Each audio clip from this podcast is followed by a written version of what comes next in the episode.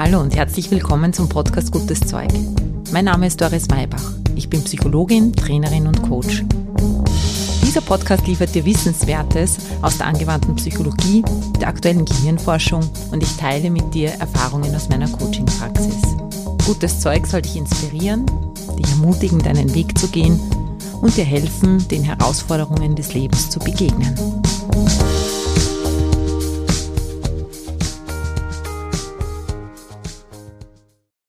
Hallo, was für ein schöner Zufall, dass du da bist. Hm, kleiner Scherz, wahrscheinlich bist du ziemlich absichtlich da. Vielleicht bist du aber irgendwann einmal über diesen Podcast gestolpert, mehr oder weniger zufällig. Und hoffentlich denkst du dir, das war eigentlich gut so, das war fein. Über die kleinen und großen glücklichen Zufälle in unserem Leben möchte ich heute mit dir sprechen natürlich auch, welche Bedeutung diese glücklichen Zufälle in unserem Leben haben und ich möchte dir vor allem auch näher bringen, wie du dem glücklichen Zufall vielleicht ein bisschen auf die Sprünge helfen kannst. Wenn du jetzt denkst, hm, wie soll denn ein Zufall vorbereitet werden oder was kann ich denn tun, um einen Zufall oder die Wahrscheinlichkeit eines Zufalls zu erhöhen, dann verstehe ich dich. Aber lass dich einfach überraschen. Vielleicht gibt es doch den einen oder anderen Trick, den du anwenden kannst. Lass uns starten. Los geht's.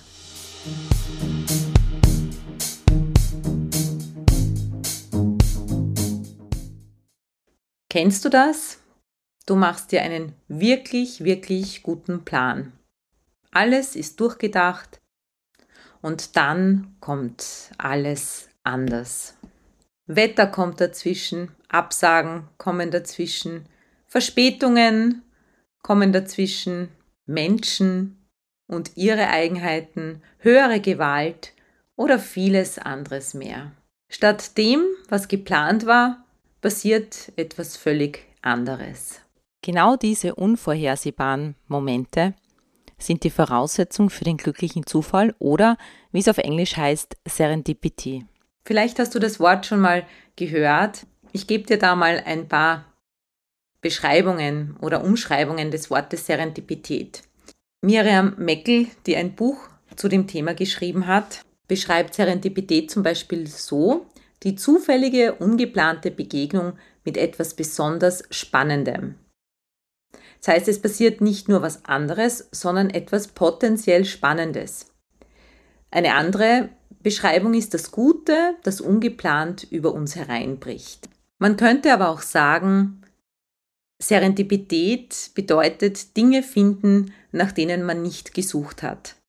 Aus dieser Ecke hat das Wort Serendipität auch seinen Ursprung. Es kommt nämlich aus dem 18. Jahrhundert, aus einem italienischen Buch. Dort werden drei Fürstensöhne beschrieben, die ständig neue Entdeckungen machen.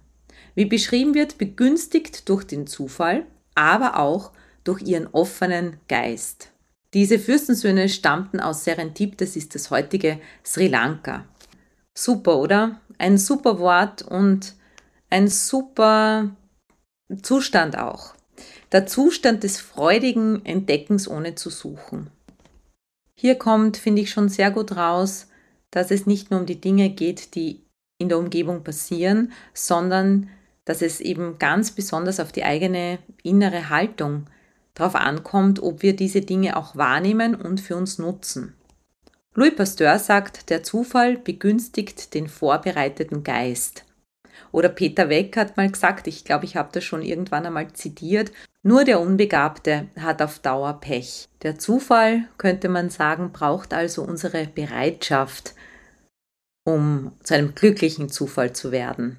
Fantastische Erfindungen sind ja durch Zufall entstanden, wie zum Beispiel Teflon oder der Süßstoff Saccharin, Viagra, aber auch LSD zum Beispiel, die Post-its, wo man eigentlich auf der Suche nach einem Superkleber war, oder wahrscheinlich kennst du die Geschichte, wie das Penicillin entstanden ist, nämlich durch Zufall, weil Alexander Fleming eine Petrischale stehen hat lassen und dann den Schimmelpilz entdeckt hat, der die Bakterien aufgefressen hat. Wahrscheinlich haben Forscher vorher aber auch schon eine ähnliche Entdeckung gemacht und haben die Petrischale einfach weggeworfen. Das heißt, man muss schon auch merken, dass gerade was Gutes passiert. Wobei sich das beim glücklichen Zufall meistens erst oder ein Aspekt ist, dass, es, dass man das Gute erst im Nachhinein in der Retrospektive bemerken kann. Wir wissen ja zunächst nicht, welche Bedeutung diese Entdeckung hat. Wir wissen ja nicht, wie die Geschichte weitergeht. Der Wert der Ereignisse, der Wert der Ereigniskette, wie eines zum anderen geführt hat, ist demnach erst im Nachhinein überhaupt erkennbar. Das steht im Gegensatz zu diesem Heureka, zu diesem Augenblick der Erkenntnis, in dem man spürt, ha, ich habe die Lösung auf irgendein komplexes Problem gefunden. Ich habe eine plötzliche Eingebung und jetzt weiß ich was, was ich vorher nicht wusste. Beim glücklichen Zufall, da bleibt es spannend. Was heißt das jetzt alles für uns? Für uns, die auf der Suche sind nach, ja, vielleicht eben auch glücklichen Zufällen. Wie können wir sie denn in unser Leben holen oder wie oder woran können wir erkennen, dass diese ungeplante Situation jetzt für uns was Gutes sein kann? Wissen können wir es gar nicht. Aber was wir tun können, ist unseren Geist zu öffnen, in eine Haltung der Neugierde gehen. Wir können mit unserer inneren Haltung auf andere Dinge schauen und können genau diese Situationen mit den Augen der Vorannahme betrachten, dass das, was hier gerade passiert, für uns passiert, zu unserem Besten ist. Du weißt ja, wie wichtig die Qualität unserer Gedanken für unser Erleben und unser Empfinden ist. Ich möchte dir ein gedankliches Gerüst schenken, das dir helfen kann, immer wieder in so eine Haltung hineinzufinden und dem Leben offen und neugierig zu begegnen. Das ist natürlich Übungssache und es ist auch ganz normal, dass wenn Dinge nicht so passieren, wie du sie dir vorgestellt hast, dass da zunächst mal Verzweiflung da ist. Wir hüpfen nicht gleich im Quadrat, wenn sich die Dinge ganz anders entwickeln. Das ist alles überhaupt kein Problem. Wichtig ist nur, dass du nicht stehen bleibst, sondern dir nach der Verzweiflung sehr bald die Frage stellst, was jetzt? Im Grunde ist das schon die Zusammenfassung vom Gerüst. Also merken, es geht jetzt gerade nicht so, wie ich mir das vorstelle.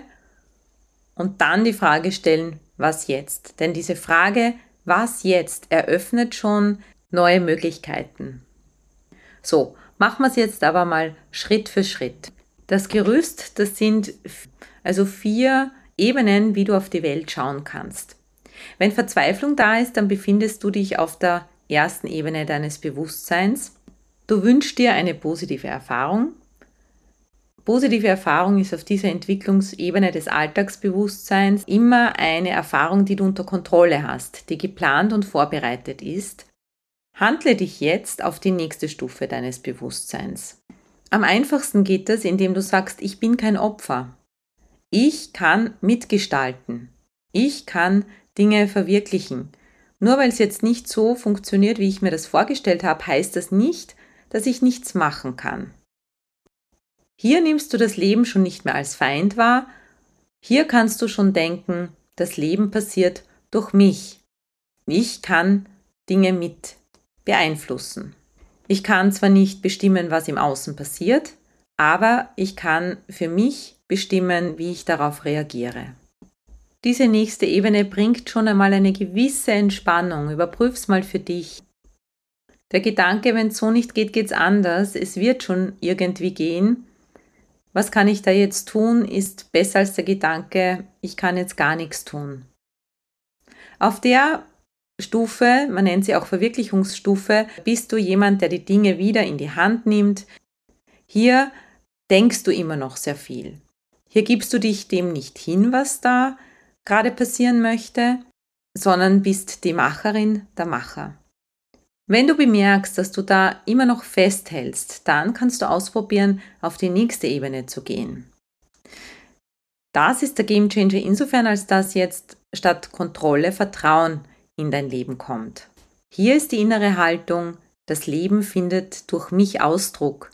Die Dinge passieren richtig. Hier passiert Magie. denn hier gibst du den Widerstand auf gegen das, was schon passiert ist. Hier geht es nicht um Schadensminimierung, sondern hier erkennst du die Chance im Neuen. Hier lässt du los. Hier beginnt die Hingabe zum Leben, hier beginnt Resonanz.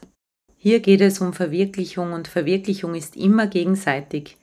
Hier geht es nicht mehr darum, haben zu wollen, hier geht es darum, im Austausch zu sein.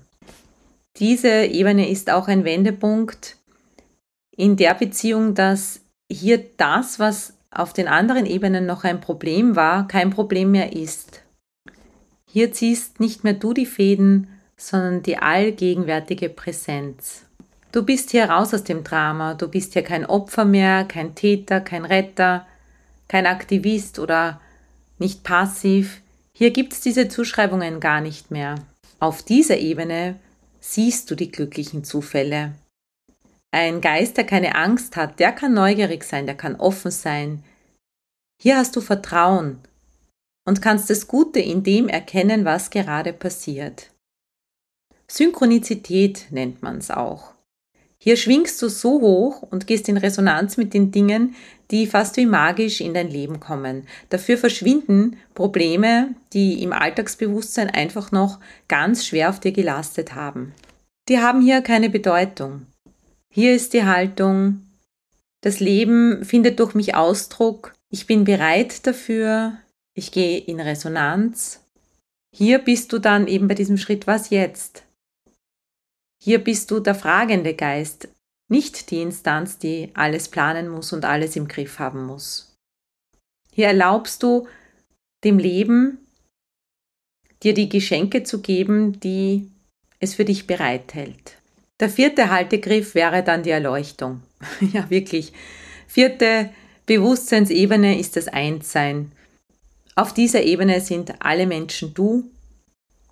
So wie ein Sonnenstrahl nicht getrennt von der Sonne sein kann, so kannst du nicht getrennt vom großen Ganzen sein. Das ist hier die Haltung, das ist hier die Einstellung. Der dominierende Gedanke ist, ich bin eins mit dem Leben. Es gibt zu diesen vier Bewusstseinsebenen eine ergänzende, nette Übung. Du kannst sie jetzt machen, wenn du Lust hast, oder später. Bei dieser Übung geht es ums Visualisieren dieser Stufen. Mal sie. Male das wie vier Ebenen, die man hinaufgehen kann, vier Stufen, die man gehen kann, jeweils mit einem Plateau. Vielleicht fallen dir dazu Symbole ein, Strichmännchen. Es geht nur um die Skizze. Es geht darum, diese Ebenen vom Abstrakten, von der gedanklichen Welt einfach sichtbar zu machen.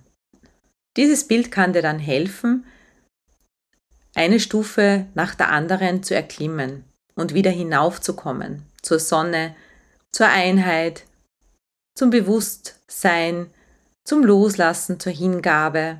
Ich habe meine Skizze immer mit dabei und wenn ich merke, ich bin da gerade so in diesem äh, äh, äh, drinnen, in, in diesem inneren Kämpfen, dann schaue ich mir das an und das hat bereits eine Wirkung. Es erinnert mich einfach dran, dass es auch andere Möglichkeiten gibt, mit diesen Situationen umzugehen.